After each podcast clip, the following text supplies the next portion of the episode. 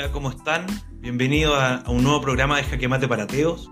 Estamos muy contentos y emocionados porque se viene un tremendo capítulo con un tremendo invitado, así que sin más preámbulos, Nano, preséntalo por favor. ¿Cómo están chiquillos? Bien, bien. Hola José, ¿cómo estás? Josué Moreno. Hola Nano, ¿cómo estás, tío? Bien, bien, aquí estamos. Qué bueno. Bueno, acá son las 6.35, allá en España son las 23.35. Son las 12 menos 25 de la noche. Sí. Uf, ya, así que gracias por el esfuerzo.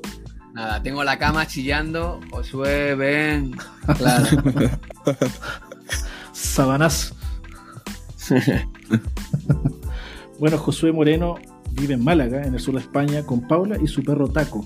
¿Es Chihuahua? Eh, es una mezcla de, Chihuahua, sí, sí. Perfecto. trabaja como comunicador en la Fundación Pontea y es el creador de una plataforma donde explorar las grandes preguntas de la vida a través del café llamado El Cafetal. Se puede encontrar contenido en YouTube, Instagram y TikTok. Bueno, Josué estudió ingeniería industrial en, en Ciudad Real, teología en la Universidad Oxford y un máster en filosofía de la religión en Leeds. Así que, bueno, antes de, comenzar, yo ya, te lo había dicho, vimos también tu participación en The Wild Project, eh, Project con Jordi Wild, así que solamente admiración por tu eh, postura, cómo trabajaste ahí, cómo conversaste y defendiste la fe, Josué, así que adelante, ¿cómo estás, Josué? Muchas gracias. Nada, muy, contento de estar con, ustedes. Eh, creo que es la primera vez que hago algo con Chile y nada, un, placer absoluto. Estoy bien, gracias por la invitación y a ver qué tal se da aquí el ratito que tenemos charlando. Sí. Bueno, va a ser de, mucha bendición, va a ser de, de mucho provecho, así que adelante Nico, dale con toda la primera pregunta. Bueno, Josué, tenemos aquí unas buenas preguntas, pero es. Dale, dale. Todos queremos llegar a la, a la, al amor de Dios, así que démosle. Mira, hay una pregunta que siempre se hace al, cristiano, siempre se hace, que en un mundo con tanto mal, con tanto dolor, tanto sufrimiento, ¿cómo un Dios bueno permite este mal? ¿Y por qué? ¿Qué pasa con, la, también con la condenación? Es una segunda pregunta, pero ¿qué pasa con la condenación de este Dios bueno al hombre que es malo. Claro, ¿ustedes qué soléis responder cuando os preguntan vuestros amigos o amigas eh, por qué Dios permite el sufrimiento? ¿Qué, qué soléis decirles?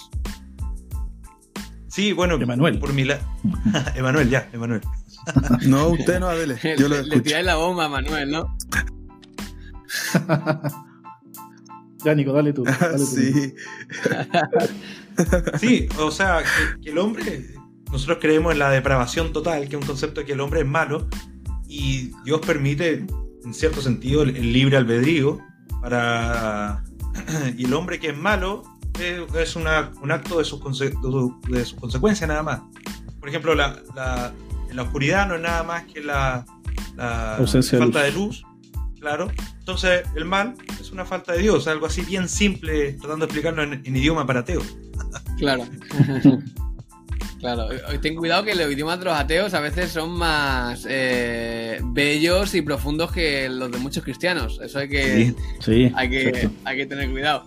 Eh, si yo tuviera que responder en primer lugar, Nico, eh, diría algo de lo que dije en el, en el The Wild Project. O sea, muchas veces cuando se presenta la idea, se presenta como una una cuestión que imposibilita que Dios exista. Entonces, la primera pregunta que suelo eh, formular es, ¿cómo sabemos que si Dios existiera no tendría ninguna eh, buena razón para sustentar un mundo en el que el sufrimiento es posible? la, respuesta suele ser que no, no, lo sabemos. O sea, no es posible que digamos eh, no hay razones que Dios podría tener, porque Dios podría tener razones en un universo eh, infinito que el ser humano no fuera capaz de, comprender. Esto no significa que eh, quiera jugar la carta de mm, no sabemos, Dios sabrá, aquí me la juego, por lo cual no tengo nada que, explicar. Que creo que es esperable que si Dios exista, Dios haya dejado mm, ciertas, ciertos destellos de lo que Él es en, en el mundo natural y en la revelación eh, más específica que, tenemos los cristianos para eh, comprender muchas de estas cosas. Y creo Claro. que, que me gusta reformular siempre la pregunta y no entenderla como por qué Dios permite el sufrimiento, sino entender por qué Dios permitiría un universo en el que el sufrimiento es posible. Creo que un universo en el que el sufrimiento es posible es un mejor universo que aquel en el que el sufrimiento no es posible. Y por varias razones. En primer lugar, porque creo que un universo en el que el sufrimiento es posible es un universo en el que se plantean virtudes y bondades de orden superior, que diría un filósofo. O sea, virtudes del estilo de el amor, la libertad, la Mm. bondad, eh, sin que, que no son posibles si, no- si el sufrimiento no, no es una posibilidad. Entonces creo que Dios creó eh, el mundo con la posibilidad de que el sufrimiento existiera. Y ese Claro. sufrimiento tenía que existir por el mero hecho de que el ser humano tenía que tener la capacidad de responder de manera afirmativa al llamamiento de Dios, de, de- de caminar con Él y ser imagen de Dios en la tierra, o de rechazarle como consecuencia. Y como tú decías justo antes, creo que, creo que sí, creo que el rechazar a Dios, el rechazar la, la luz, lleva consigo mm, al- algunas cosas que, que son poco agradables. eh, sí. Josué, eh, es interesante también que lo que tú mencionas es el misterio, lo de- denominado misterio. Y muchas veces la gente se confunde con lo que es paradoja o contradicción, que viola la ley de la no contradicción. Entonces, es un misterio porque nosotros, quizás lo, lo que define el, el misterio es que o el hombre no tiene la capacidad para entenderlo, o aún no tiene eh, toda la información para poder eh, entender por qué Dios permite el mal. Entonces es importante eso, que, que es un misterio que quizás nosotros aún no entendemos el por qué Dios permite el mal. Y, y es muy importante, eh, Nico, que por lo menos en el cristianismo siempre tengamos hueco para eh, el misterio en nuestras teologías. O sea, es un, un ejercicio de soberbia y de estupidez cuando el teólogo cristiano eh, cree o afirma saber de manera absoluta eh, cuestiones que tienen que ver con el carácter de Dios, con la eh, personalidad en gran sentido de Dios y con los planes del mismo, porque deberíamos de entender que son muchos más grandes que los nuestros. eh, y que, eh, que es ridículo intentar o pensar que podemos acceder a ellos. Aún así es muy importante sobre el tema del sufrimiento decir una cosa. Todo lo que acabo de comentar y lo que hemos comentado en la Biblia hebrea y en el Nuevo Testamento no se menciona nada de eso en ningún momento. De hecho, no hay ningún punto en el que encontremos a Dios dando una charla apologética de por qué permite el sufrimiento. O sea, no hay ningún momento en el que te encuentres al Dios hebreo o a Jesús diciendo, oye, voy a contaros por qué permite el sufrimiento. No, lo que encontramos de hecho es que ante el sufrimiento del ser humano, la respuesta del Dios de la Biblia es Jesús de Nazaret. Eso te iba a preguntar, Josué. Porque, Sí, pregúntame. Sí, porque sabemos que desde el jardín del Edén, la naturaleza, eh, imagen y semejanza a Dios, la entendemos así, como que se- cayó. Hay una naturaleza caída. De ahí en adelante hay pecado y corrupción, así lo entendemos nosotros, al menos en nuestra teología. Y, y claro, y pedirle a la gente como del mundo, a la gente no creyente, que tenga nuestra moral, por ejemplo, o que, o, que, no sé, o ellos hacen la- las preguntas como, ¿por qué Dios permite el sufrimiento?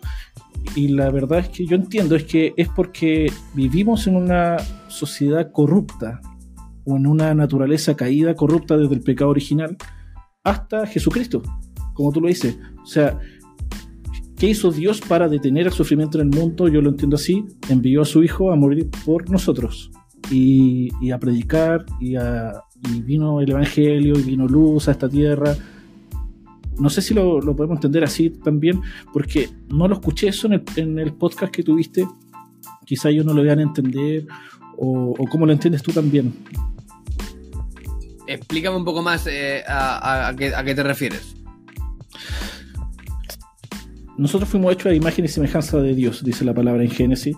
pero eh, Eva cayó, comió el fruto prohibido, comió Adán, y desde ahí comienza el pecado original que todos traemos, ¿cierto? Entonces yo Sí. entiendo que, que el hombre y la mujer nacen de nuevo cuando reciben a Cristo en su corazón, eh, algo así, o comienzan a creer en Él, son, se constituyen hijos de Dios, dice la palabra. A eso me refiero. Entonces, eh, igualar a los creyentes, católicos, evangélicos, no sé, eh, cristianos en general, con alguien que no, no es creyente, claro, tiene una moral diferente, eh, van a hacer cosas diferentes en el fondo, porque en nosotros, por así decirlo, mora la corrupción. No, no sé si me explico. Sí.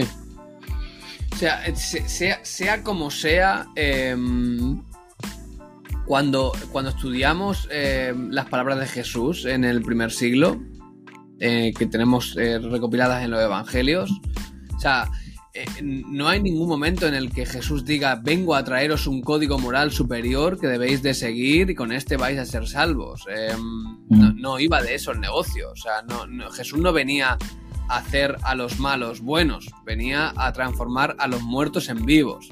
Eh, por lo cual Claro. el encuentro de, de Jesús con los seres humanos no es un encuentro que viene a traernos una moral eh, espectacular, la cual enseñarnos cómo vivir la vida, no, viene a darnos vida porque no la tenemos.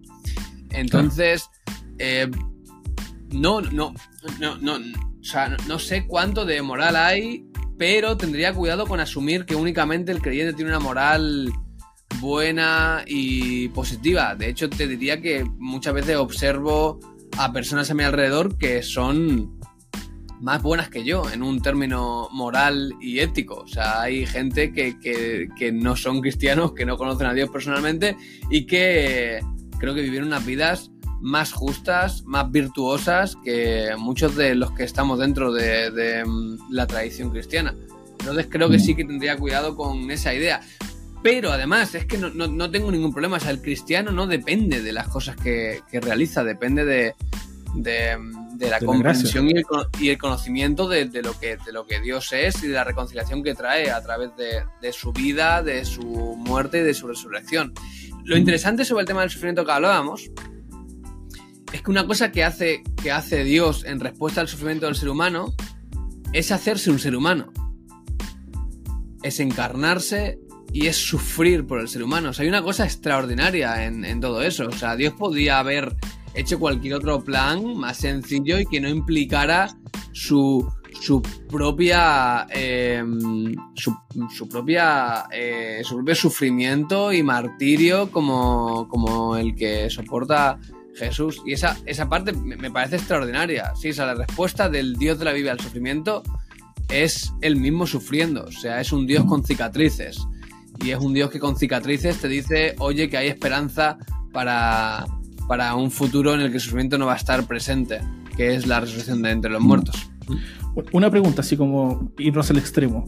¿Este mundo sería mejor si todos fuéramos cristianos? O sea, ¿habría sufrimiento en el mundo igual o sería menos? ¿Qué, qué opinas tú? Pues no, no lo sé, la verdad. Y te- mi respuesta sería que, que- qué tipo de cristianos, si los cristianos de ahora o cristianos de verdad, yo qué sé, o sea, Mm. si, si el mundo em, viviera con cristianos que siguen a Jesús y que viven como Jesús, eh, sería un mundo espectacular, claro. Ahora, muchas veces los cristianos distamos bastante de ese Jesús que nos llama a amar a nuestros enemigos, a dar la vida por los demás. De hecho, o sea, lo revolucionario del mensaje de Jesús es que Jesús te dice, ama a los demás con independencia de lo que amen, de lo que sientan o de lo que adoren. O sea, el cristiano por definición tendría que ser la persona que practicara el amor de una manera espectacular y revolucionaria con independencia de el sexo de la persona, con independencia de su orientación sexual, con independencia de su ideología política y tristemente hay muchas veces que no observamos eso en la sociedad.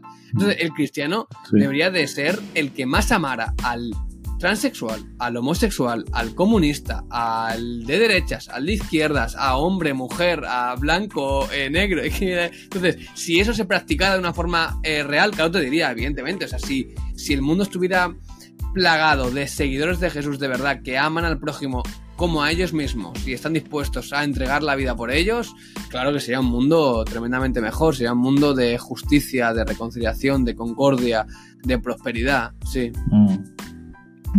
Sí, Josué, mira, la verdad es que. Bueno, tú dices que eh, con respecto a la vida eh, cristiana y, y moral, ¿cierto? Eh, podemos ver de una forma correcta, quizá, Sí. el punto sobre la moral y la ética. La verdad es que, ¿cómo se podría explicar una moral y una ética de la Biblia eh, como en sí misma. Si no estuviera la Biblia en nosotros, si no, si no estuviera la Biblia en el mundo, si no existido, se podría explicar la, ética de alguna forma moral por sí misma, eh, basándolo en la Biblia y yéndonos un poco atrás, nos damos cuenta que desde el principio eh, de la humanidad, Dios marca parámetros en, en la moralidad del ser humano. Entonces, ¿cómo se podría explicar esto? Porque lo vemos eh, antes de Jesús, eh, mientras Jesús estuvo aquí en la tierra y después de Jesús. O sea, podríamos ver que la Biblia y la moral está eh, en sí misma ligada a algún código de Dios, algún código moral. Sí, yo, yo, creo que sí, y de, hecho ya, ya decía en el podcast con, con Jordi que, que, no solamente creo que los cristianos creamos que la moral es absoluta o, o universal, creo que todos los seres humanos vivimos como si lo fuera y vivimos como si lo fuera porque no es posible vivir sin ella. O sea, eh, eh, no, no, no, o sea, no es vivible la vida con un relativismo moral cuando te pones realmente a practicarlas. Hay un punto en el que tienes que ser, eh, evidentemente tienes que ser absoluto con la moral que practicas y tienes que entender que hay cosas que están mal, whatever the case, ¿no? Y, y vivir como si eso fuera así. Ahora creo que hay dos, cosas que discutimos en el, en el episodio que son interesantes. Una es la que plantea Crespo, que Crespo venía a contarnos cómo hemos llegado hasta aquí, ¿no? Él nos explicaba que a través de la evolución, según su, su posición, somos capaces de explicar qué cosas están bien y cosas están mal. Y eso está genial. Pero aunque eso fuera cierto, la pregunta sigue siendo, ¿cómo podemos saber que son las correctas? O sea, vale, tú me explicas cómo llegamos aquí, pero si estas están bien o están mal, o sea, ¿cómo me las fundamentas? Tú me puedes explicar el origen de la moral, lo cual está genial, pero no me explicas el fundamento de la misma. ¿Sí? Sí, tú me puedes explicar cómo llego aquí, pero que, que, aquí, que aquí esté bien, eso no me lo has explicado. Entonces creo, creo que el ser humano, creado por Dios, eh, Dios, de, hecho, dice, dice eso en muchísimos momentos, la escritura, ¿no? Que Dios ha ha, pintado, ha, generado algún tipo de narrativa dentro del ser humano que le hace entender que hay cosas que están bien y cosas que están mal. Dios ha, tallado, ha tallado un código moral dentro de nosotros, una conciencia que sabemos. Y luego además creo que nos ha dado intuiciones morales que nos acompañan a estas cosas. De hecho, por ejemplo, cuando lees Romanos 1, Pablo dice en Romanos 1 esa idea de que, oye, Dios va a juzgar a las personas con respecto a su conciencia y con respecto a la revelación que tengan. Pero lo interesante de esto es que dice, oye, oye, que, aquí no hay ninguno que se, que se, que se salve de eh, conocer a Dios. O sea, quizás de conocer al Jesús histórico, del Dios que se revela a través de las escrituras. All right, eso quizás no, no está tan accesible para todo el mundo, pero el Dios que vemos declarado en la creación, en el universo, en las cosas que se observan, ¿no? Como diría el salmista, ¿no? Los cielos declaran la gloria de Dios. Eso está disponible para todo el mundo. Y la conciencia. Claro, y Pablo dirá ahí no hay excusa porque tanto mm. los cielos que declaran la gloria de Dios como la conciencia que tiene todo ser humano nos están de alguna manera eh, empujando de forma trascendente a decir, oye, hay algo mm. mucho más grande que yo. Entonces, eh, Oye, José, cuando tú hablaste, decía ese argumento a, Crespo, yo decía, ese realmente un jaque mate para ateos. O sea, le, ganaste el punto ahí porque la verdad es que la ciencia no lo, no lo puede explicar bien, no lo podía explicar bien ese, ese punto de la moralidad. Sí, para no alejarnos, sí, para no alejarnos, Josué, eh, la ética y la moral de la sociedad. Sabemos que la Biblia ha definido lo que es, lo que es éticamente correcto. Ahora, ¿qué pasa si lo que se preguntan siempre? ¿Qué pasa si no existiría la Biblia? ¿Se podría hacer una ética correcta? ¿Qué habría sucedido? ¿Se habría, podido diferenciar lo que es bueno y lo que es malo? Es, eh, eh, una, pregunta muy difícil porque de hecho eh, es una gran pregunta que, se ha hecho la, ética y la filosofía durante muchísimo tiempo desde Aristóteles, Platón y muchos otros. Eh, si me preguntaras a mí personalmente, si no tuviéramos ningún tipo de revelación específica, es decir, eh, directamente la escritura o Jesús eh, hablando, creo que creo que a través de algún tipo de ley utilitaria podríamos llegar al convencimiento de que hay cosas que están bien y cosas que están mal, o que son mejor dicho, más que bien y mal, que son mejores, ¿no? O sea, creo que el ser humano puede, a través de la práctica, saber que cuidar a las personas que, que tienen algún tipo de, de discapacidad física es positivo. Porque mm, somos conscientes de que generamos una sociedad más justa, mejor, eh, más productiva.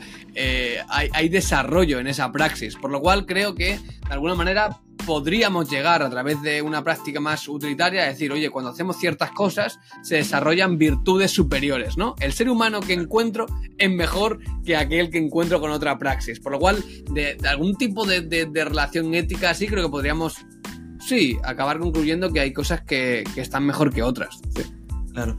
Yo creo que en este tiempo como que han intentado hacer eso, porque están tratando de quitar la Biblia y todo lo que la Biblia se llama pecado o antimoral, eh, para que, que para nosotros es lo mismo. Eh, eh, hoy en día la sociedad está tratando de destruirla y lo que vemos es un, un movimiento relativista en todo el mundo que viene hace muchos años ya, pero vemos que en realidad se ha degenerado nada más, porque cada vez hay un relativismo que no, que esta es mi verdad, tu verdad, tu verdad y tu punto de vista y no hay ninguna verdad absoluta. Entonces, yo creo que hemos visto en este tiempo un claro ejemplo de lo que puede suceder sin la, sin la palabra en realidad en la sociedad. Sí, tenemos una necesidad de, de absolutos eh, en cuanto a la moral, en cuanto a la idea de la verdad y, y bueno, creo que estamos volviendo a, a entender, por lo menos en la parte de- del mundo en la que yo vivo, a entender que necesitamos construir sobre ciertos absolutos. Sí. Y, mm, y creo que, bueno, aún así, no, no, no, no, no acabo de ver lo positivo en querer que el mundo gire alrededor de. mm, O, mejor dicho, gobernar el mundo alrededor de la ética cristiana y de la Biblia cuando la gente no está de acuerdo con ella. Eh, o sea, hay un punto de diferencia entre lo que yo considero que es bueno y cómo lo legislo, ¿sabes? O sea, a mí mi, mi interés grande eh, es que la gente conozca a Dios y eso transforme sus vidas, no, no, no al revés, ¿sabes? A veces parece que lo que queremos es instaurar una suerte de, eh, de teocracia, ¿no? Como la Sharia islámica y que eso produzca algún tipo de, de bienestar en la sociedad. Oprimiendo al pueblo no, no lo liberamos. Yo quiero que se liberen y creo que la liberación la, la van a encontrar al encontrarse personalmente con, con el Dios que los ha creado, que los ama y que los ama libres.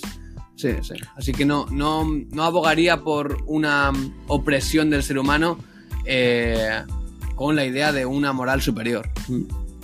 Josué, enlazándolo un poco con lo que acabas de decir, de, por ejemplo, un Estado islámico que obliga a las mujeres, eh, no sé, a usar velo, a la, niña a casarse con, con adultos, temas así. Hay muchas religiones, hay muchas interpretaciones de Dios. Sabemos, por ejemplo, lo que tú decías, que Dios se revela mediante la naturaleza, la biología, la estrella, el universo. Dios se revela también eh, igual el apóstol Pablo, por ejemplo, cuando estaba, eh, me parece que en Atenas, dice que había una inscripción del Dios no conocido y que de ese Sí. él predicaba.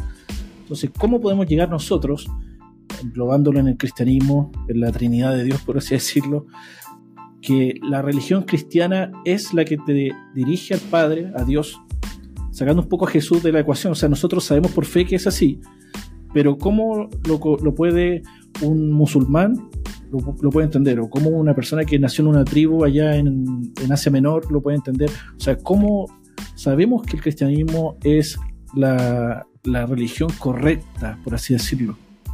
Hay, hay, un, hay un par de cosas, ¿no? Eh, por un lado estaría la idea de, de qué ocurre con aquellas personas que no han escuchado de Dios, ¿no? Y que, qué cosas les va a pedir Dios, que creo que de eso justo habla eh, Pablo en Romanos, ¿no? Diciendo sí. que, que Dios no nos va a pedir las mismas cuentas a todos los seres humanos. Dios es un Dios justo eh, y más misericordioso que yo, 100%. Y que Dios va a pedir cuentas por nuestra conciencia por nuestra verdad revelada, ¿no? Por la relación que hemos tenido específica cada uno. Por lo cual, a alguien que no haya escuchado hablar de, de Dios nunca y de ese Jesús que, que es la encarnación de Dios mismo que viene a traernos a, a Dios, a los seres humanos, Dios no le va a pedir cuenta, le va a pedir cuenta por lo que ha sido revelado a esa persona que está en la creación, en la ley natural que tiene cada uno dentro de su corazón, eh, pero a mí y a ustedes y a los oyentes nos va a pedir una cosa diferente porque sí tenemos una, una revelación bastante específica. Luego me, me hacían la pregunta de... mm, De la Que- diversidad de religiones. De la diversidad de religiones, sí. O sea, Mm. que- de- y decías eso, ¿no? ¿Qué hacemos con el cristianismo pero sin contar a Jesús? Es que no hay cristianismo sin, sin Jesús. Es que es, es- no- no, o sea, es un, es un oxímoron. No, no podemos hablar del cristianismo sin Jesús. Eh, se cae, se cae a pedazos. Eh, es, es la, es la piedra angular. De hecho, lo revolucionario de las religiones cuando las contrastas con el cristianismo es que el cristianismo es la única religión en la cual te encuentras a Dios mismo encarnado y hablando directamente. O sea, es, e- e- es una cosa absolutamente revolucionaria. O sea, en la, en la historia hindú eh, del elefante con los ciegos que lo tocan, no sé si estáis familiarizados con ella, esta idea de, de- las religiones como religiones relativas, porque cada una tocan diferentes partes del animal y creen describir la verdad absoluta, pero ninguno la tiene. E- Esa, esa narrativa eh, funciona para el resto de religiones del mundo, si quieres, ¿no? Esa narrativa de eh, soy un ciego como ser humano, intento entender al Dios que es mucho más grande que yo, y no lo entiendo. La diferencia con el cristianismo es que eh, se carga por completo eso. El elefante es el que se acerca al ser humano, le quita la venda y le dice, déjame que te cuente cómo soy, ¿no? Escúchame. O sea, en el cristianismo encontramos al Dios creador del universo que se hace un ser humano y dice, oye, que vengo a hablarte para que me entiendas, ¿no? Es el ser humano que se hace una hormiga para comunicarse con las hormigas. Eh, es, es una... Es, es un salto de dimensión. Por lo cual, ¿cuál es la diferencia entre el cristianismo y el resto de religiones? Que en el cristianismo encontramos a Dios mismo, al Dios invisible, haciéndose visible para comunicarse con nosotros. O sea, la pregunta de, oye, ¿cómo es Dios? Cualquier persona de otra religión me dirá, yo creo que, parece ser que, se ha revelado que, ¿no? En, la, en el cristianismo la respuesta es, ¿cómo es Dios? Jesús de Nazaret. Sí, está, está- es- Sí. está revelado, carne y hueso, sé cómo es Dios porque veo a Jesús y cada vez que veo a Jesús estoy viendo a Dios mismo. sí. Sí, porque los discípulos le decían, pero muéstranos al Padre. Y le dice, pero tanto tiempo he estado con vosotros. O sea, Él es Dios. Eh, Josué, me parece muy bien tu, tu argumento, tu respuesta. Eh, me parece Me que es muy lógica. Pero no respondiste más o menos. ¿Cómo sabemos decirle, mira, esta es la Biblia, esta es lo verdadero? ¿Cómo podemos llegar a esas tribus o a esas religiones que tienen son politeístas, decirle, esta es la religión verdadera, por así decirlo. Eh, No, ¿Tú cómo es que- sabes es que el no- cristianismo es el, eso, el camino al, al Padre? Sí, eso. Sí, o sea, en no, el fondo. No, no- no- no sé cómo se hace eso en cada uno de los contextos, pero creo que no hay un método único e infalible. Debería ser un- una cuestión personal Sí, en la que creo que Dios eh, se va a hacerse real en la vida de esa persona de manera diferente, eh, igual que lo ha hecho conmigo. ¿Cómo nosotros podemos defender un poco el, el cristianismo frente a otras religiones y decirle, ¿sabes qué? Ese camino no te va a llevar a nada, este camino te va a llevar a Dios. O sea, lo, interesante es que no hay una fórmula o un código que sirva para todo el mundo de manera inequívoca y más cuando hacemos un ejercicio transcultural, ¿vale? De ir a un sitio diferente en el cual la gente tiene una visión completamente diferente de la realidad, de eh, la concepción de la espiritualidad, de la trascendencia. Entonces, creo que el ejercicio al que, al que Dios llama al cristiano es de vivir, eh, de amar a la persona que tiene alrededor y de, y de con ese ejemplo eh, transmitir una verdad que, que sobrepasa eh, la realidad. De hecho, si te fijas, muchas veces estamos dándole vueltas a la apologética, ¿no? ¿Qué tipo de argumentos tenemos que usar? Y damos vueltas a ideas razonables. Pero el ejercicio de apologética más espectacular que Jesús le deja a los discípulos, ¿cuál es? En esa última, en esos, en esos Amor. últimos momentos de Jesús con los discípulos es, oye, la gente otros. mm, sabrá quién que sois eh, especiales y que tal cuando veáis que sois doctores en Oxford. No. cuando veáis que sois los más guapos del lugar. No, verán que hay algo diferente que trasciende a ustedes cuando vean cómo os amáis. O sea, hay una parte de la, de la ética del, del, amor que debería ser la apologética más, más grande. Y de hecho creo que el reto en, en muchos países es que realmente haya una transformación del ser humano más fuerte en los cristianos que en aquellos que no lo son. Y cuando no lo hay, deberíamos hacernos la pregunta de qué, qué está ocurriendo. Sí. Claro. Josué. De hecho, de hecho si, me, si me permitís, en el siglo I, dice, dice el, el, historiador y teólogo N.T. Wright en, en, muchos momentos que lo que revolucionó el siglo I fue la, la, el ejemplo de los cristianos saliendo en medio de una pandemia a curar a los enfermos, a pesar de que eso significaba en muchos momentos su propia muerte.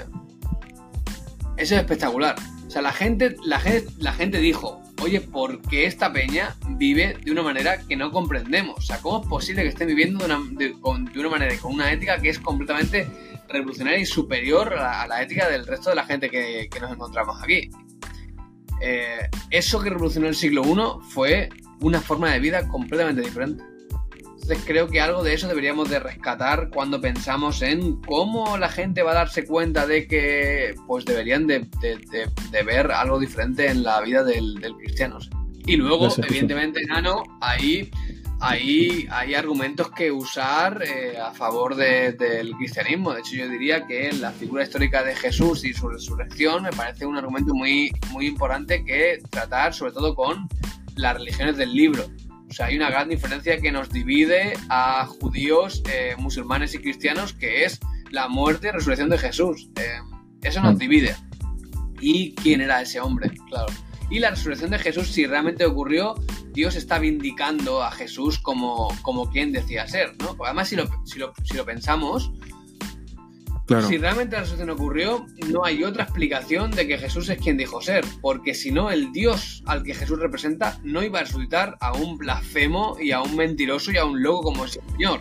Eh, entonces, si Jesús eh, resucita de verdad, no hay más eh, narices, diríamos en España, de que sea quien dijo ser. Porque Dios no podía resucitar a un hombre como ese, si era un mentiroso o si era un blasfemo.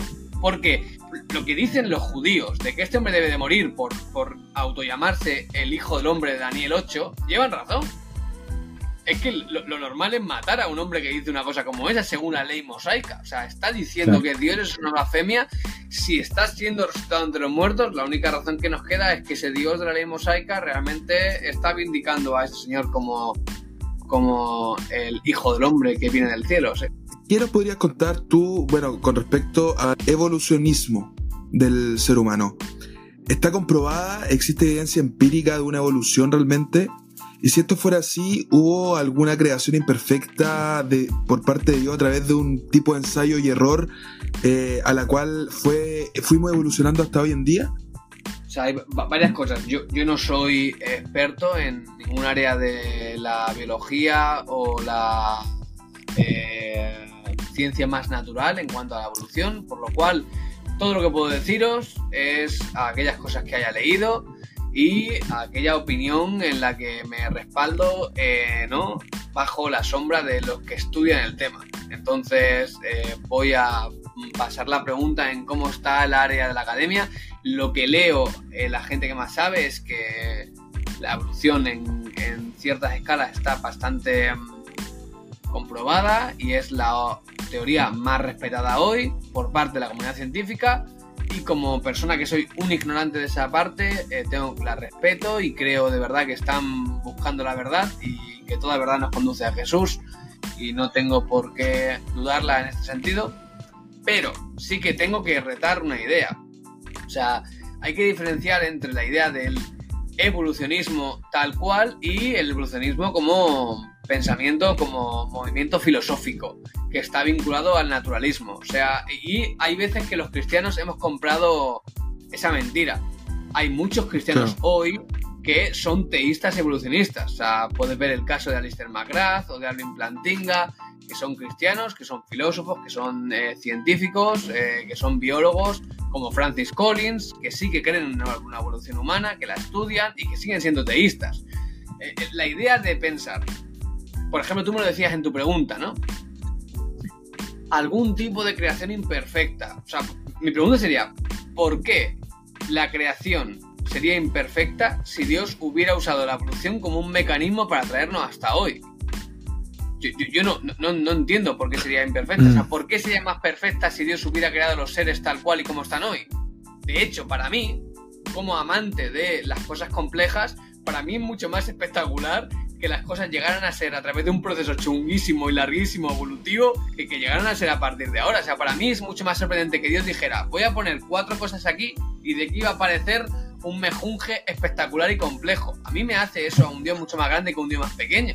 O sea, a mí un Dios que coloca a cada especie tal cual como la conocemos hoy, pues digo, pues está bien, pero uno que es capaz desde de, cosas pequeñas y mecanismos pequeños de hacer cosas tremendamente espectaculares y complejas, me parece más, más sobresaliente. Entonces, la evolución en ningún caso puede ser un argumento para decir Dios ha creado algo imperfecto, que no tiene ningún sentido. De hecho, la gente que sostiene hoy, cristianos que sostienen la evolución, entienden que la evolución lo único que es es el cómo, el mecanismo que Dios ha usado para traer a la naturaleza al estado actual en el que, en el que coexiste. Entonces, no creo que haya ningún tipo de problema con la evolución.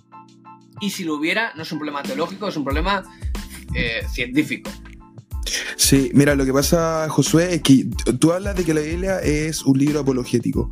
Eh, lo, hemos escuchado, ¿cierto? Pero ¿qué pasa cómo, eh, y cómo se contradice esto con respecto a que en Génesis, por ejemplo, habla de especies?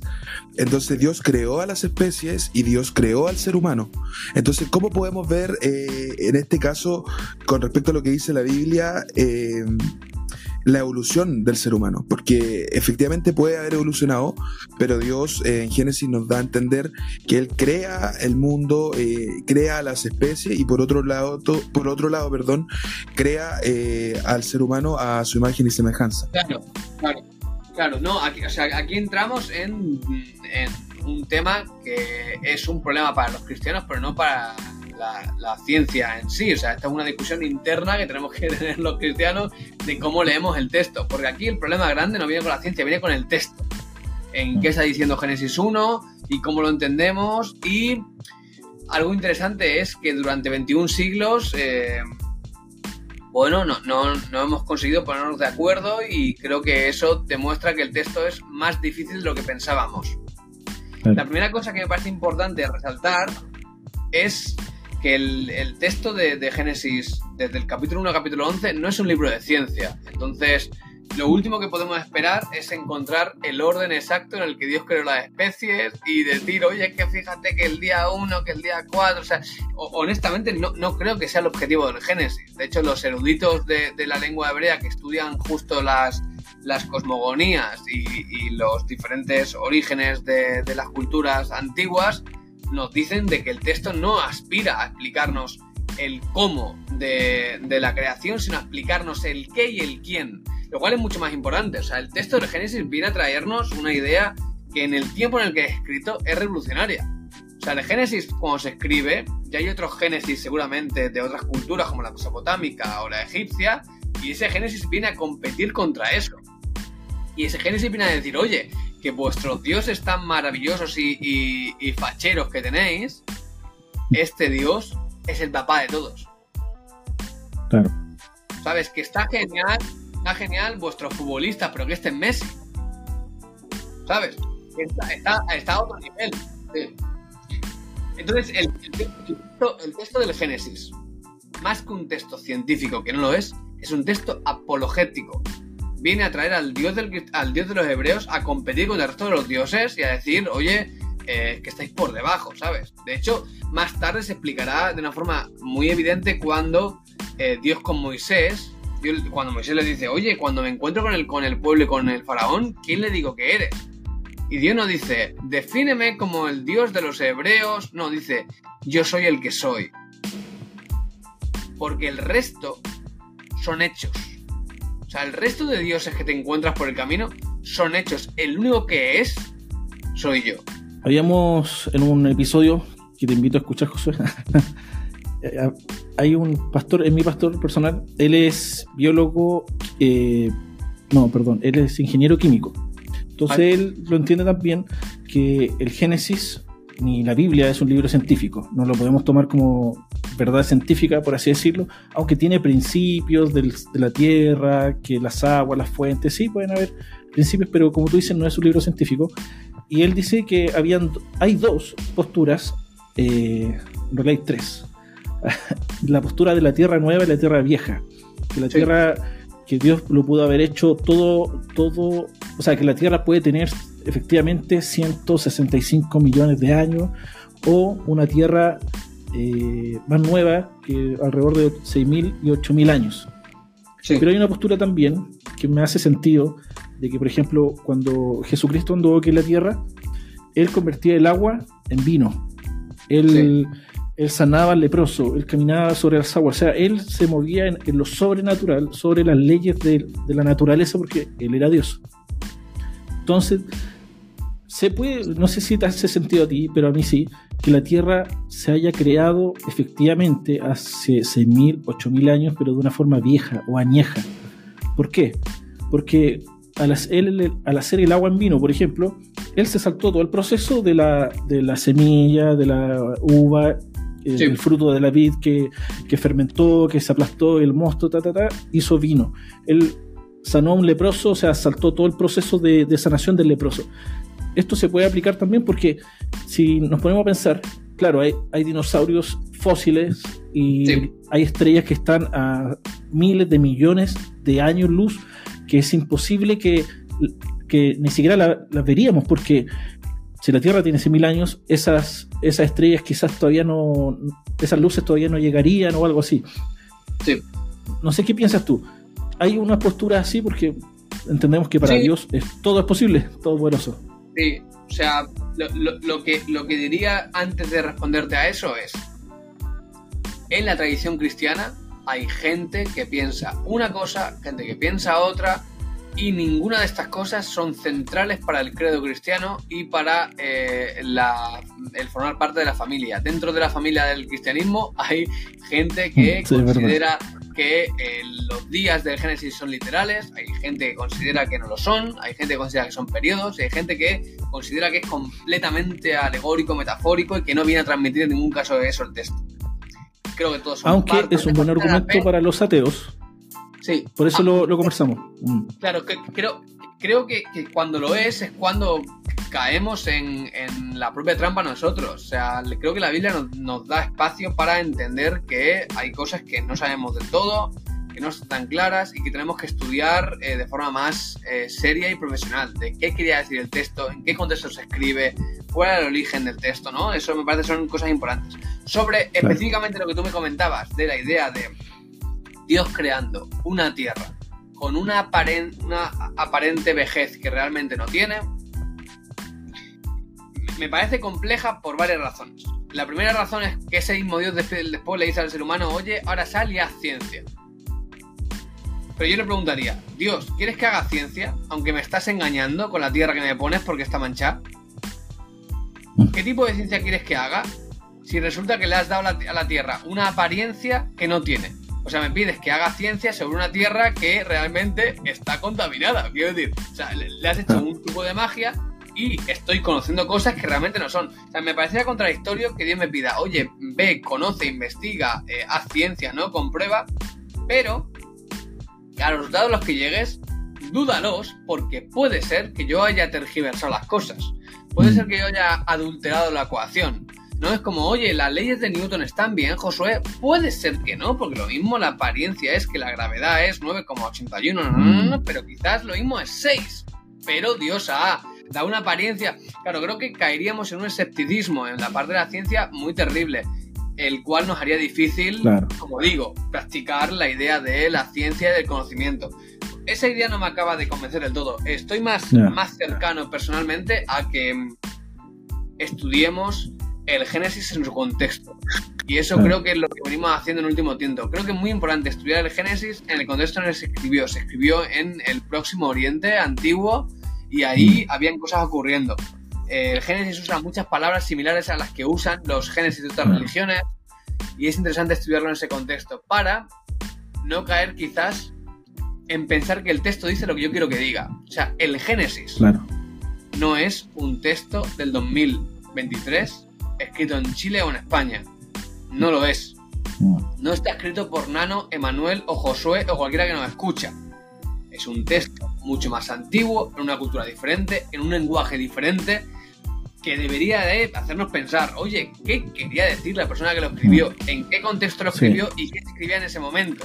¿Vale? Eso que y tú- luego, que tú- una cosa muy sí. importante hacer es pensar y leer qué han dicho los cristianos durante la historia, ¿vale? Porque los primeros cristianos de los primeros siglos no tenían problemas con la idea de, un proceso evolutivo o con la idea de que, los días no fueran literales. De hecho, en, en los primeros siglos, ya en el siglo III, Orígenes, él dice que es una tontería creer que los días de Génesis son días literales. Por lo cual creo que hay que hacer un ejercicio serio de cuando vayamos a eh, decir esto debería ser así, estudiarlo profundamente, ver lo que está diciendo el Mm. texto, ver lo que se ha dicho hasta ahora, ver lo que los eruditos de esos campos están apuntando en cuanto a lenguaje, narrativa, cosmogonía. Eso me parece que, que deberíamos hacerlo y que es importante. Sí, eh, espérame, es, es que sí. Yo encuentro que sí, que, que tiene mucho sentido lo que dices, pero en, en eso de ir y hacer ciencia, la verdad que en la Biblia hay muchas cosas que no se pueden explicar. Por ejemplo, eh, ya puede ser que la Tierra efectivamente tenga millones de años, yo no, no me cierro a una opción u otra. No, para mí eso Sí. no es problema, no es una doctrina fundamental, No, pero sí vemos que él abrió los mares, por ejemplo. Entonces ahí no, tú no puedes decirle, eh, oye Crespo, mira, él abrió los mares aquí, él no, no lo va a entender porque científicamente eso es imposible. La física, la gravedad, ¿entiendes? Claro, Entonces, pero hay, hay- hay una ¿Mm? diferencia, Nano, entre decirle a alguien, o sea, de hecho Crespo estará de acuerdo conmigo y cualquier persona, si Dios existe, no deberíamos de sorprendernos que Dios pueda intervenir en su sistema porque es un sistema abierto. Entonces, Ser si Dios existe, el- el- el- no solamente ser todopoderoso, es que el sistema, normalmente cuando lo definen los ateos con la idea de, de las leyes naturales, lo entienden como un sistema cerrado. Si, si Dios existe, el mundo natural es un mundo abierto en el que él puede introducir y cambiar cosas cuando le dé la gana. Cero problema. Entonces, que, que los milagros Es como un ocurran, escritor. no, que los milagros ocurran no, no, no, no me sorprende si, si Dios existe. Mm. Lo de que Dios cree las cosas con un- unas apariencias engañosas me es más problemático. Porque es Mm. un Dios que quiere que investiguemos y conozcamos la verdad. Pero ¿qué verdad si la verdad está adulterada? Es- para mí eso sería problemático, ¿no? Es como, Claro. oye, ven a investigar aquí, pero que sepas que lo he manipulado de tal manera que nunca podrás conocer la verdad. Eh, eh, eso, eso, es, eso es turbio. Y Claro. yo no, no- no, no me cuadra con el Dios de la Biblia que dice la verdad os hace libres, que quiero que investiguéis, que, que toda verdad es verdad de Dios. Por lo cual, yo siempre se lo digo a la gente, o sea, no tengáis miedo en hacer ciencia ni en hacer filosofía, porque toda verdad es verdad de Dios. Y en última instancia la verdad nos conduce a la verdad encarnada que es Cristo. Sí, eh, Josué, mira, lo que pasa es que pensándolo eh, y analizando un poco con respecto a lo que hemos hablado, yo eh, te- tenía una pregunta con respecto a qué pasa con el inicio eh, del universo, porque tenemos a la ciencia que habla de una explosión eh, del Big Bang, entonces ahí para, a mi gusto un poco deja de lado a la existencia de Dios. Entonces, ¿qué pasa con esto? Porque ahí vemos que dicen que fue una explosión de la nada, entonces, ¿qué pasa con la existencia de Dios en esta teoría? de, a mi gusto, eh, no, no toman en consideración del todo quizás un Dios creador, un Dios omnipotente. Lo único que dice es que el origen de este universo se generó en una explosión.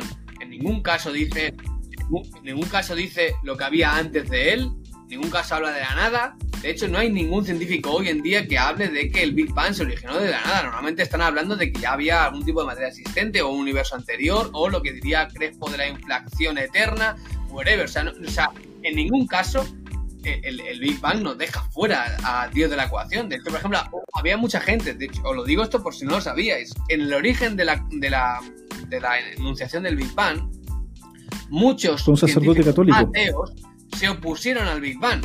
¿Por qué? Porque decían, esto suena demasiado parecido al origen de los hebreos. O sea, lo, lo- lo- lo- interesante del tema cuando yo escucho hoy a los cristianos oponerse al Big Bang porque suena contrario a Dios, digo, amigos, ¿a qué, a qué Dios suena diferente? O sea, es que no tiene ningún tipo de sentido. O sea, quiero decir, me cuadraría perfectamente que hubiera un momento en el que las cosas comenzaron a existir. Y si, si eso fuera el Big Bang, no, no tendría ningún tipo de problema. O sea, a mí el Big Bang no me podría dejar, o sea, no hay ninguna teoría científica que me pueda dejar a Dios fuera, porque Dios trasciende las creencias. Dios no es un Dios material. Dios no es un Dios material. Cualquier explicación material no me puede dejar fuera a un Dios material. Sigo Claro. necesitando de una explicación inmaterial que es Dios mismo. Eh, Aparte, hay que mencionar que, bueno, para los que no saben, que primero está la hipótesis, luego está la teoría y luego está la ley. La hipótesis es algo que pensamos que es, pero la teoría es algo que tiene mucha opinión científica, que no lo podemos comprobar, pero que la lógica y la evidencia te lleva a pensar que es así como la evolución. O sea, es algo que científicamente la comunidad científica se ha puesto de acuerdo y la ley ya se puede comprobar. Entonces no es algo, el, el Big Bang, como una locura, como una teoría, como que fuera algo, una idea, sino que es algo que ya se ha comprobado con otros métodos, por así decirlo. O sea, es algo importante. Hoy día en México presentó, no sé si viste la noticia, unos seres que según ellos son de fuera del planeta. Dos momias chiquititas. Sí. No lo he visto, lo he visto. Fue, fue como revolución en internet hace, eh, bueno, hoy día. Eh, ¿Qué opinas tú, Josué? ¿Hay vida fuera del- de este planeta? ¿Dios pudo haber creado otros seres? La verdad que no, o sea, no, no lo sé. Si hay vida, bienvenidos a la Tierra. Si venís en son de paz. Claro, claro. O sea, si venís en son de paz y con ganas de mejorar este planeta, bienvenidos, eh, amigos extraterrestres. Yo no sé si hay. Y si hubiera, no me cuadra, no, no me genera ningún tipo de problema con la, con la fe cristiana. eh, y, no, y no creo que, el- que la Biblia elimine la posibilidad de que eso exista. Por ahora entiendo que no tenemos pruebas de que haya vida fuera de la vida terrestre, pero si la hubiera, pues de nuevo, si tienen ganas de coexistir en paz, eh, bienvenidos. Si tienen ganas de guerra, que se vayan a otro planeta. Yo, yo el otro día vi un chiste que decía, si viene un marciano, yo le voy a aplicar de Jesucristo para que entienda que es el rey del universo. como que da lo mismo si, si, es- si existe o no existe. Sí. Claro, si hubiera vida en, en otra galaxia, eh, Dios sigue siendo el creador de esa galaxia y sustentador de la misma. Entonces, eh, sí, no, no me ocasiona ningún tipo de problema. Sí, porque Dios no es Sí. material, eh, es Espíritu. el que trasciende a lo material. Sí. Josué, yo tengo la última pregunta antes de ir terminando ya. Eh, sabemos que allá es pasada la, la medianoche. Así que gracias nuevamente por, por este esfuerzo. Tú en el podcast eh, con Jordi hablaste de, de una teoría que me pareció muy, no sé si teoría, pero una explicación, mejor dicho, que me, pareció muy interesante, que, que te pido que la compartas, que es acerca de el poder de Dios, si Dios puede pecar, y tú pusiste un ejemplo de una madre virtuosa. Sí. ¿La podrías comentar? Porque la verdad que lo encontré eh, un buen argumento para, la, para explicar la omnipotencia de Dios. Sí, o sea, e- este- esta discusión viene desde el primer la pregunta de la idea de si Dios puede crear una piedra tan grande que no pueda eh, levantar y de qué manera la podemos- paradoja. Sí, con la paradoja de la piedra y de qué manera podemos enunciar eh, o explicar el atributo de la omnipotencia sin caer en una contradicción. Eh, esto se, se remonta a siglos atrás cuando Santo Tomás de Aquino, en la Suma Teológica, él hace esa pregunta de, oye, ¿puede Dios pecar? Y Tomás va, va a dividir la pregunta en dos, en dos partes, ¿no? Va a decir, Dios no puede, pero luego va a decir, no puede por falta de poder. Y dice, no, por falta de poder no. Si puede un ser humano, Dios tiene muchísimo más poder que el ser humano. De hecho, lo tiene todo el poder que existe, por lo cual claro que puede, pero no lo va a hacer. O sea, ¿Por qué? Podría. Podría, po- en el sentido de poder, en, el, en cuanto a poder, podría, pero eh, no lo va a hacer nunca por eh, una cuestión que no constriñe su libertad, que tiene que ver con que eh, en ningún tipo de caso Dios deseará semejante cosa porque es un Dios bueno. Para explicar esto, yo en el podcast eh, traigo eh, una ilustración que, que usan algunos, algunos filósofos que me parece muy interesante, que es la de la madre virtuosa que tú me decías, ¿no? Entonces yo digo, imaginaos una madre virtuosa, con virtuosa me refiero a una madre como la mía, como Carmen, una madre que ama a sus polluelos, que no haría nada malo contra ellos, que los pondría siempre en, en primer lugar, que querría su bien. Entonces, la pregunta sería es, ¿puede una madre virtuosa hervir a su hijo, a su bebé, a su bebé recién nacido? Claro, la respuesta es no, no, no, no puede. Una, una madre virtuosa no, no, no, no puede hervir a su hijo. Pero claro, la pregunta es, oye, te- te- ti- pero es que no tiene poder para hacerlo. A ver, poder sí que tiene, ¿no? O sea, un chiquillo que pese 4 o 5 kilos, claro que puede cogerlo, como yo cojo este vaso de agua, y ponerlo en la olla a, a hervirlo. Pero entonces, ¿por qué Está no la puede? posibilidad. Eh, el poder lo tiene. pero Entonces, ¿por Claro. qué no lo hace? ¿no? Pues no lo hace porque cada vez que viene a su cabeza la idea de hervir a su hijo le parece una idea horrorosa. Y ahí, este, este filósofo eh, que, usaba, que es Alexander Proust, en uno de sus artículos, él dice que hay que diferenciar entre dos cosas, ¿no? Entre, entre lo que sería el poder de, de la capacidad para generar una cosa y lo que sería el constreñimiento de la libertad, ¿no? Entonces, Dios puede y no tiene ningún tipo de constreñimiento de su libertad. Es decir, si él deseara hacer algo, podría realizarlo. Esta madre, si deseara hervir a su hijo, podría hervirle. Por lo cual no tiene ningún tipo de constreñimiento de su libertad. Sin embargo, a la vez que viene esa idea a su cabeza, le parece horrorosa. Y algo parecido creo que ocurre con Dios. Dios podría, eh, como poder, hacer alguna cosa negativa. Claro que podría, pero cada vez que viene a su idea a la cabeza de dañar, de hacer el mal, le parece una idea horrorosa, por lo cual no, no, no, no puede hacerlo. Pero no es que no pueda hacerlo por un constreñimiento de su libertad, sino por una cosa que, que, que no le constriñe a nivel, a nivel de su libertad y que tampoco le limita a nivel de poder. Mm. Claro, es como sus atributos. mm, Él mismo no se permite hacerlo. O sea, él podría, pero él mismo no se permite por, por ser el santo, bondadoso, bueno. ¿Así? Sí y no. Claro, el, el- el problema de, de enunciarlo de esa manera puede ser que, como digo en el podcast, llegues a, a la explicación o definición de un ser que sea de- de- demasiado inútil, ¿sabes? O sea, la definición que se hace tradicionalmente es eh, Dios puede hacer todo aquello que, que no caiga en contradicción y todo aquello que sea complementario o eh, compatible con su naturaleza, ¿no? Con sus atributos. Eso es O sea, problemático. ya lo está restringiendo, claro. Y es problemático porque puedes en esa definición encuadrar o encapsular a un ser que sea completamente irrisorio. De hecho, hay un filósofo cristiano que se llama Alvin Plantinga que él explica esto con un ser muy ridículo que se llama Mac Oreja, que lo único que puede hacer es rascarse la oreja. Y se deleita en ello y su naturaleza le permite rascarse la oreja. Entonces, claro, dice, dice Alvin Plantinga que ese ser puede hacer todo aquello que no cae en contradicción, porque rascarse la oreja no cae en contradicción, y todo aquello que es compatible con su naturaleza, que es rascarse la oreja. Por lo cual, ese ser es omnipotente. Pero evidentemente, ese ser no es omnipotente, ese ser es bastante inútil. Por lo cual, si definimos la omnipotencia o la catalogamos de esa manera, pues claro, caemos en un ser completamente inútil. Por lo cual, tenemos que encontrar una, una explicación que sea un poquito más más compleja y más eh, pues más buena que es la que intento explicar con la historia de, de la madre virtuosa. Yo la verdad quedé loco con ese, ese ejemplo, no lo conocía. Así que, Josué, gracias. Espero que, que tengas dulces sueños. Voy a ver si como algo y me... No, un- abrazo gigante. Eh, bueno, este podcast va a quedar registrado. Yo te voy a enviar el, el video en bruto para que tú también puedas sacar lo que quieras de acá. Así que Dios te bendiga, que siga Gracias. creciendo en tu canal. Tú eres un, un influencer, así que sigue influenciando al, al mundo de Dios. Eso queremos.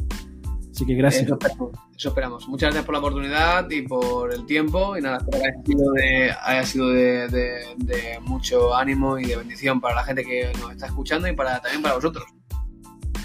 Sí. Sí, Josué, te queríamos dar las gracias eh, por, por aceptar nuestra invitación, la verdad es que nos pone muy feliz y, y queríamos eh, darte la oportunidad de poder quizás darle la última palabra de aliento a los jóvenes, eh, ya que tú eres un poco influencer ahora, eh, ¿qué le dirías como último mensaje? Sí, les diría algo parecido a lo que dije en el, en el programa de, de- Jordi. Eh, os animaría a todos los que estáis a, a prestar atención. O sea, si no conoces a Dios, te animaría a prestar atención a todas aquellas cosas que están ocurriendo a tu alrededor y hacerte una pregunta. Si Dios me está hablando, ¿cómo podría estar haciéndolo? Y luego la segunda cosa que diría es que abras tu corazón a que si es posible que Dios quiera hablarte, eh, lo haga. Eh, o sea, que prestes atención a aquellas cosas a través de las cuales Dios te puede estar hablando. Y la segunda que te diría es, abre tu corazón a que si eso ocurre, estés dispuesto a aceptarlo, a abrazarlo y a disfrutarlo eh, Dios está cerca, Dios está aquí y te animaría a que, a que te acerques y le conozcas.